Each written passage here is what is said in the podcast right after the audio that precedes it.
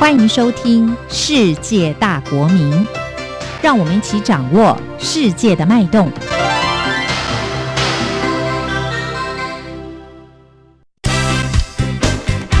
知无不言。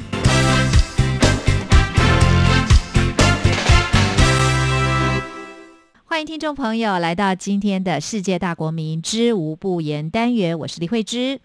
二零二零中华民国总统大选的结果，民进党籍总统蔡英文以超高票击败对手国民党籍高雄市长韩国瑜。那这样的一个选举结果，到底有什么样的意义？同时呢，在这个立法委员的选举，民进党也在国会赢得了过半数的选票啊。所以未来呢，台湾的两大党，民主进步党。中国国民党这两大党未来在台湾的发展会如何？那么这次选举的意义等等这些相关的话题，我们今天节目就访问到大家相当熟悉、喜爱但是久违的台湾大学政治学系的王业立教授来深入的分析。王教授好，呃，主持人好，各位听众好。是教授，这次的选举结果虽然也不出一些人的预料之外，但是呢，票据的结果是跌破很多人的眼镜。因为呢，不但有人觉得可能韩国瑜会赢，这是一点；另外还有觉得输也不可能输那么多。但是我们看到这样子的一个选举结果，是不是也显示就是说之前的民调它是有一些可信度的哦？那到底为什么你觉得造成这个票据差距这么大的一个主因是什么呢？呃，我个人觉得，其实这次的选举，那么蔡英文之所以能够获得这么多的选票，我们可以从整个台湾的选民的结构来分析。嗯，基本上目前的台湾的选民结构，大概蓝绿双方的政党支持度大概都是三成多，而这个三成多的这个支持度，也正好反映在这一次我们所看到的国民党跟民进党不分区的。得票率上也都正好是三成多，嗯，但是呢，在台湾仍然有三成左右的是所谓的中间选民，也就是说，并没有特定政党支持或者是支持小党的选民。嗯。而这次的总统大选的话，我们可以发现，蔡英文不仅获得了原来的呃绿色的选民三成多的支持，并且呢，几乎囊括了所有的其他的中间选民，也就是另外那三成的支持，嗯，所以才能够拿到高达百分之五十七的这个得票率，嗯，也就是说。这么三成的中间选民，包含了一些其他小党的支持者，以及包含了像是手头族，那么等等，那么在这次选里面，几乎都是倒向了蔡英文这一边。嗯，当然，其中最重要的关键因素是像是反送中事件。嗯，我们知道呢，从这个去年六月份，那么香港爆发了反送中事件之后，也正好是国民党跟民进党的总统候选人。民调上呈现所谓的黄金交叉的情况，从此之后呢，蔡英文那么他的支持度就一路的这个攀升。对，所以那么这样子一种结合，我们看得出来，就是说这次蔡英文能够拿到了超过八百万，好打破台湾的历史记录，然后呢能够达到高达百分之五七的选票的话，就是能够得到了民进党原有的支持者，加上了几乎其他所有的中间选民的选票，而能够创下了啊这样的一个高的一个。这个新纪录，嗯，但是这样子一个结果，立委的人数啊，民进党执政党是过半的。这个未来哦，对台湾的这个两党政治的发展，或者说未来在国会里面一些法案的推动，你觉得会有哪些影响呢？呃，其实这一次的这个立委选举部分，民进党仍然是单独能够过半，嗯，呃，虽然他的席次呢比上次呢少了这个六席，但是呢比五十。七席的这个半数还是多了五席，对，好，再加上能够得到其他的包含像时代力量或者说台湾激进党的，对，啊，比较亲绿的小党的支持，嗯，所以呢，在立法院里面还是维持一个稳定的过半数，对，所以我想呢，呃，未来四年的立法院的运作应该是跟过去四年差不多，嗯，也就是说，民进党本身希望通过的政策，最后还是能够透过所谓的多数优势能够通过，那么。但是呢，在小党部分的话，这次呢还是一样维持的是只有两个小党超过百分之五的门槛。嗯，但是呢，他们基本上也都能够拿到三席以上的席次。嗯，那么按照立法院职权行使法的话，那么只要有三席就能够形成党团，就能够参与党团协商，就能够对于政策跟法令呢有一定的影响力。嗯，所以我想呢，在未来的情况，那么就是民进党本身还是在立法院里面维持多数的席次。那么蔡英文啊所号称的好，呃，改革不能够中断，一些继续要推动一些呃相关的一些改革的法案，还是能够在民进党一声令下，能够在立法院里面凭着多数优势通过，但是呢，国民党跟小党仍然能够在这个所谓党团协商的一些议题上，好能够展现它一定的影响力。这应该是未来四年立法院运作的一个生态。嗯，那我们知道，在上一次的县市长选举哦，民进党是大败的情况下，那那时候呢，有人认为就是说，哎，那这显示就是说不认同民进党的某些做法，所以当时呢，对于这个蔡英文总统有一些比较负面的评价，包括说施政啦，哦，还有种种的这些状况。可是在这次的选举里面哦，完全看不出来，就是说民众对这一些事情太过的在意，反而就是反送中的这个事情，就是说呃反中的这样的一个情绪，好像在里面占了很大的一个。部分，那当然，您刚刚也提到，在选民的结构里面，我们看到了手头族，还有就是年轻世代的这个选票哦，可不可以分析这种状况？呃，其实我刚才说的，就是说，其实目前台湾的民进党跟国民党各有三成多的所谓的政党票，嗯，另外还有高达三成的。所谓的中间选民，或者是包其中包含了很大一部分的手头族的选票，对他们的政党认同并不强烈，嗯，而是视当时的政治情况而会选择不同的支持对象，嗯，比如说在二零一八年十一月的时候，那么台湾的九合一选举，好，当时的许多的一些手头族也并不讳言他们支持韩国瑜，好，因为韩国瑜当时所打出的。这个口号，呃，甚至像是北漂的议题，都对很多年轻人是非常有感的。所以许多年轻人当时也非常不吝啬的大喊，啊，支持韩国瑜。那么，所以那个时候的话，包含了像是经济议题等等，好，是深受所谓的中间选民的一个重视。嗯。但是这次的选举，尤其是从去年六月份之后，那么反送中的议题冒出来之后，使得所谓的护国保台成为最重要的。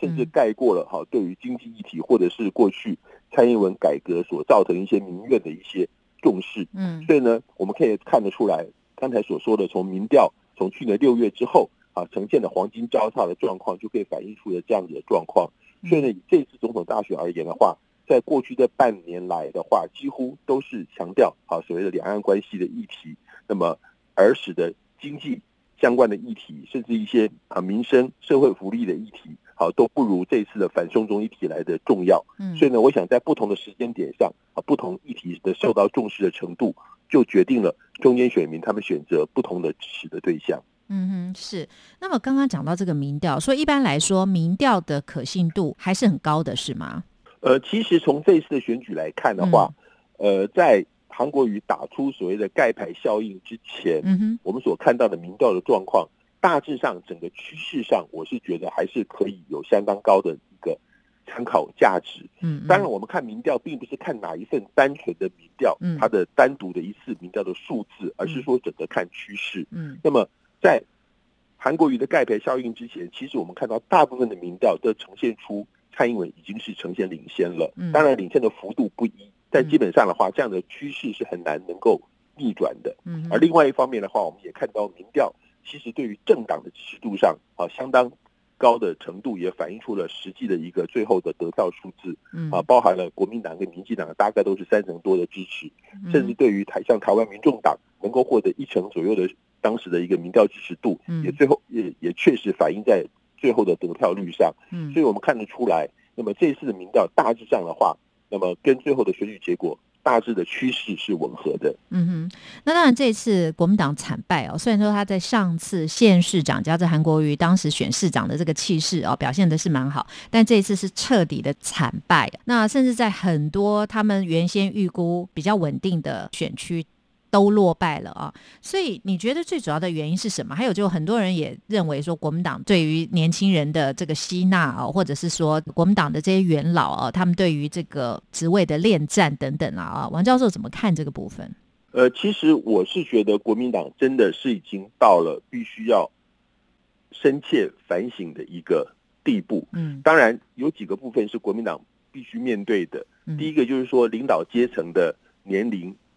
偏老，嗯，那么而我们这一次所看到的啊，不仅是年龄层偏高，并且呢内部是非常的不团结，嗯，所以呢在选后之后，那么这个国整个国民党的领导阶层啊势必要大换血，好，我想这是一个第一个部分。嗯。那么其次呢，国民党在所谓的培养人才上那么目前来说，中生代是严重的产生断层。嗯，我们看到了民进党部分的话，好，无论是林佑昌啊，或者是郑文灿等等，好，中生代目前正是呃兵强马壮的时代。嗯，但是国民党相对而言，好四五十岁的中生代目前是非常非常的缺乏。嗯，所以在未来如何能够来加紧？哦，不仅是老一辈的这个领导阶层要换班，那么中生代的接。接班好也是势势在必行。另外一方面，国民党目前在年轻族群的支持度上是极度的偏低。嗯，我想如何能够争取年轻族群的支持，也是国民党的一个当务之急。那么，年轻族群所重视的，啊是相关的一些议题，啊，尤其是国民党啊，在对于中国大陆的态度上，那么呃。九二共识的这样子一种呃主张，那么是不是要做一些适度的调整？那么核心价值是不是要重新的树立？我想这都是年轻人非常非常重视的一些议题。另外一方面的话，国民党也必须马上考虑到下一次二零二二年的九合一选举，啊如何能够培养出一些新秀，来从事这个县市长的这个选举等等。啊，我想这些问题都是目前国民党必须要急于面对的一些课题。对我们说所谓的钟摆效应哦，好像在台湾的选举里面也是看得出来这样的状况，还蛮明显的。但是这次真的就是要看国民党是不是能够好好的改革，痛定思痛哦，才有可能形成那样的钟摆效应。啊，王教授你怎么看这个部分？钟摆效应有没有可能发生？是不是攸关国民党的改革成功与否，或者他要怎么做？呃，其实我是觉得钟摆效应本身在政治学上并没有一定的一个理论基础。那么每一次的选举本身还是有它特定的一些相关受到重视的议题。嗯，那么比如说在呃二零一八年的九合一选举的话，好，当时正好是呃蔡英文的所谓的一个期中考。那么当时的他的许多的重重大的改革政策，哈，正好是民怨达到最高峰的一个时刻，嗯，所以那个时候呢，就反映出来就是对于民进党的一个呃所谓讨厌民进党成为全民最大的共识，嗯，但是呢，这一次选举的话，正好碰到了像是这个呃反送中事件的这个爆发，好，再加上国民党内部的不团结以及不分区名单的一些争议等等，好，都造成了这次国民党呃这个。大败的一些重要的因素，当然，在未来，那么下一次的这个选举，那么国民党是不是能够推出一些更漂亮的候选人的名单，能够提出更说服人的一些亮丽的一些政策，我觉得就会影响到下一次选举的一个胜负。同样的，在二零二四年的话，国民党是不是能够推出一个那么那为大家所更能够接受的总统候选人？好，是透过什么样的方式？而这个人目前来说的话。对国民党而言的话，是不是存在？我想这些问题的话，都是他必须面对的。那么至于那么所谓的钟摆效应，我个人还是认为说，他还是跟着当时的一些议题而定，那么并没有一个必然的存在的一个这个所谓的因果关系。嗯哼，是。刚王教授也强调，我想大家的看法也一样，就是认为说，呃，这个年轻选票是非常重要的啊。那但是也有一些说法是认为说，哎，因为民进党的这个呃，在过去二十年来的这些教育，不管是教科书或者各方面的啊，认为对年轻人的这个呃思想的这个改变哦，有很大的一个关键作用啊。那当然刚刚讲到了这一次的选举啊，这个年轻选票当然发挥很大的一个作用。但是呢，我们也看得出来，就是说在选举期间啦，或者在选举之前啊，我们也可以感觉到，就是说，因为选举而造成的这个对立啊、分裂，在台湾社会上的确是存在的。因为这个包括还有这个族群的，还有世代的、职业别的等等啊。教授对这个部分有什么观察呢？呃，我是觉得这些现象都是存在的。嗯，那么当然，这中间也是跟不同政党的一些不同的议题是有。相关性的，嗯，好，这次我们所看到的，好，无论是阶级之间，尤其是在世代之间，啊，的确出现了一些对于政党好不同支持的所造成一些这些影响，嗯，那么，但是我还是认为说，那么这些裂痕或者是一些所谓的对立的话，嗯，好，在选举落幕了，好，应该从政治人物领导者开始就应该来。尽速的来进行一些弥平的工作，嗯，也就是说，事实上，许多民众之间的对立，可能是受到政治人物所影响而产生的，嗯，哦，他们的一些话语，他们的一些政策，啊，甚至一些互相激怒啊，对方群众的一些一一些做法等等，都是造成民众之间对立的一些重要因素，嗯，所以我个人觉得，无论从民众本身，或者更重要的从政治人物本身做起。来尽量的消弭一些社会的对立，好，这是台湾民主政治啊非常必须面对的一个重要的课题。那么，但是呢，对于台台湾的年轻人而言，我个人倒不认为说哈，一定是一律导向所谓的。呃，民进党啊，像我刚才所说的，那么他们如果说是属于所谓的中间选民的话，因为年轻人政党认同还不是说像中老年人那么固定，那么他们可能会随着不同的议题而会有不同的支持对象。如果我们回想出像是两千零八年的时候，那个时候马马英九是深受年轻人的喜爱。许多在校园中的年轻人也都不讳言，大声喊出支持马英九，甚至二零一八年的时候，许多年轻人也是表态哈支持韩国瑜的。嗯，那么这一次的话，因为这个所谓的反送中事件，使得年轻人认为啊所谓的啊中国的相关的议题哈，所谓反中的情绪啊，或者刚才我们所提到的，那么从民进党从两千年执政之后，那么来所树立出的这种两岸关系的一些史观，都会使得这一代年轻人好在所谓的。这个所谓两岸关系上的话，都是比较采取所谓反中的态度，而这次那么这样子的议题又成为这次总统大选最重要的议题，所以使得年轻人这次呢是比较支持民进党的，但是并不保证以后在所有议题上年轻人都一定会支持民进党，那么还是要看当时的一种社会氛围而定。但是我们也会认为说，如果说年轻人经过了若干次的选举，都一样的一种这样子的一种政治。政党支持的话，嗯，就会逐渐的形成他们固定的政党认同。嗯，那当然，这样子的情况之下，对国民党就会变得非常不利了。嗯哼，是。那我们再来看到这次败选的高雄市长韩国瑜啊，你对他整个竞选的策略啊，还有他在电视政见发表会或辩论会上的表现，你有什么样的评价？因为也有人会认为说，哎，表现的不错哈，或者说是某些人心中的话，但也有人认为说，这样的一个可能比较过激的言论，可能也会吓跑一些中间选民啊。那他的整个的。崛起当然也是台湾政坛上的一个传奇，但是呢，也在瞬间呢，这感觉好像神话般的这个状况就有点破灭了。所以你怎么看他这样的？我刚刚提到这些问题，还有就是说他未来在高雄市长任内，你觉得会是怎么样的一个状况呢？怎么样做会比较好？那他会不会还会继续面临到因为这样大败的状况？会不会有人就持续要罢免他等等的？呃，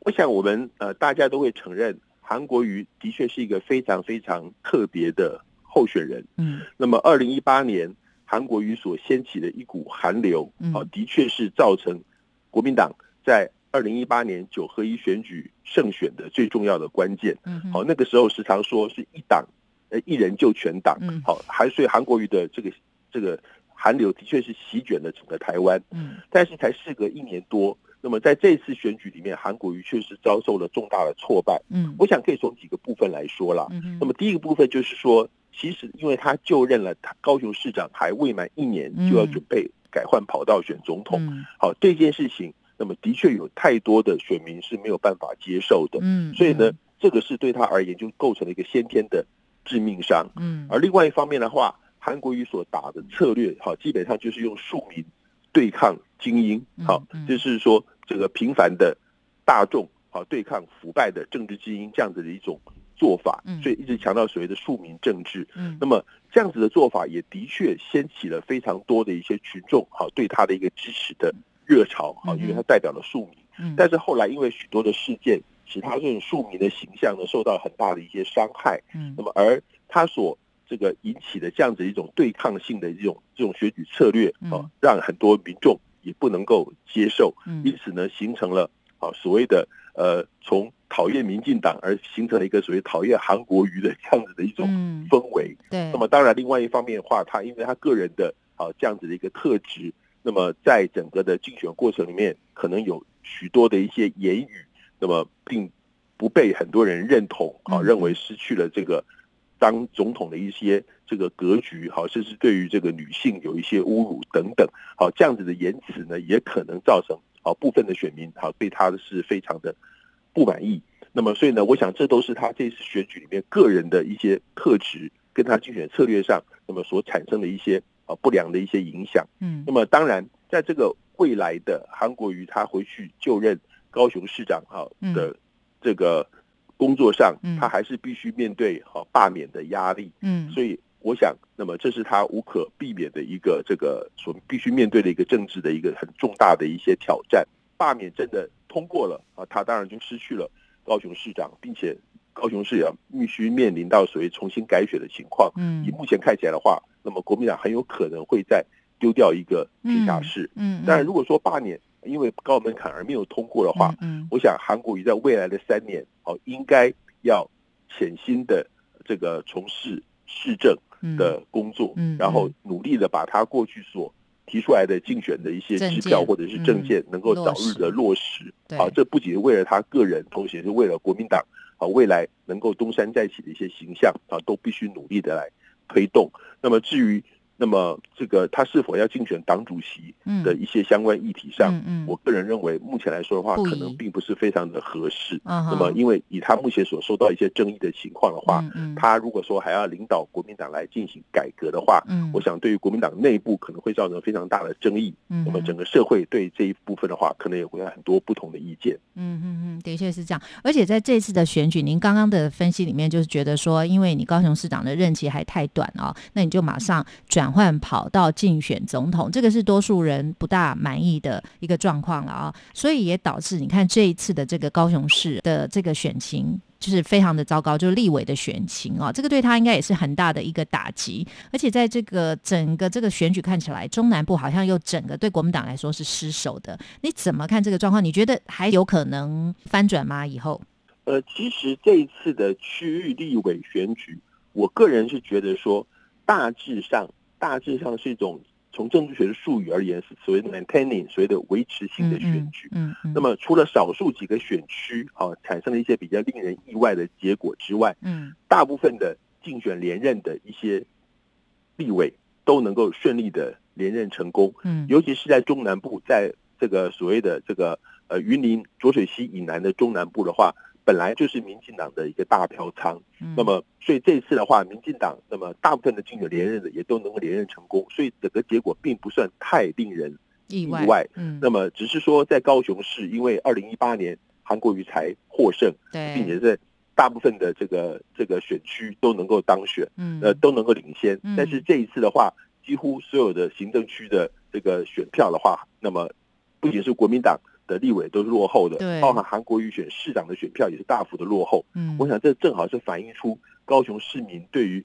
韩国瑜好这个就是任期才不到一年就去选总统的一个高度的这个不认不满。嗯，那么所以我想呢，在东南部的话，那么国民党还是要必须要积极的要培养新血，然后要在地扎根，因为国民党过去时常是用空降的方式，啊，选完一次就离开了。嗯，那么很少能够有。地位好像是民进党啊，比如说像肖美琴，好在长期的在花莲蹲点的这种情况，所以我想呢，对于这个国民党而言的话，如何的积极的重新的来部署他们在中南部立委每个选区里面的一些人才的一些培育，以及那么所有的县市长更能够专心于市政，而能够以这个亮丽的。市政表现来赢取民众对他们的认同，我想这是国民党目前必须面对的严肃的课题。嗯，那么在这次选举里面哦，你觉得小党的表现哦，看出来他们未来生存发展的空间如何？还有这个各个小党党主席跟主事者他们未来的发展，当然包括台北市长柯文哲未来的动向也很受到外界的瞩目啦。您的观察呢？呃，其实我觉得，因为台湾特殊的选举制度的设计，那么一百一十三席里面有七十三席是区域立委。而区域立委所采取是单一选区制，基本上这就是有利于两大党的一种竞争。所以我们看得出来，这一次的话，同样的在七十三个单一选区里面，那么基本上就是国民党跟民进党的竞争啊。除了有少数的选区，那么像是林长佐哈等人，就是说他们是在民进党没有提名候选人的情况之下，能够呃异军突起，突破两大党的这个竞。争而能够当选，嗯，否则的话，在区域立委部分几乎都是两大党的天下，对。但是在不分区的部分，因为采取比例代表制，嗯，那么所以呢，使得小党它有它一定的生存空间。所以呢，从过去到现在，大概每次都有大概两个小党能够突破百分之五的门槛，而能够获得席次。我想这是选举制度设计采取比例代表制的一些呃所产生的一些这个影响。嗯，但是呢，因为它的席次很少，就是三十四席。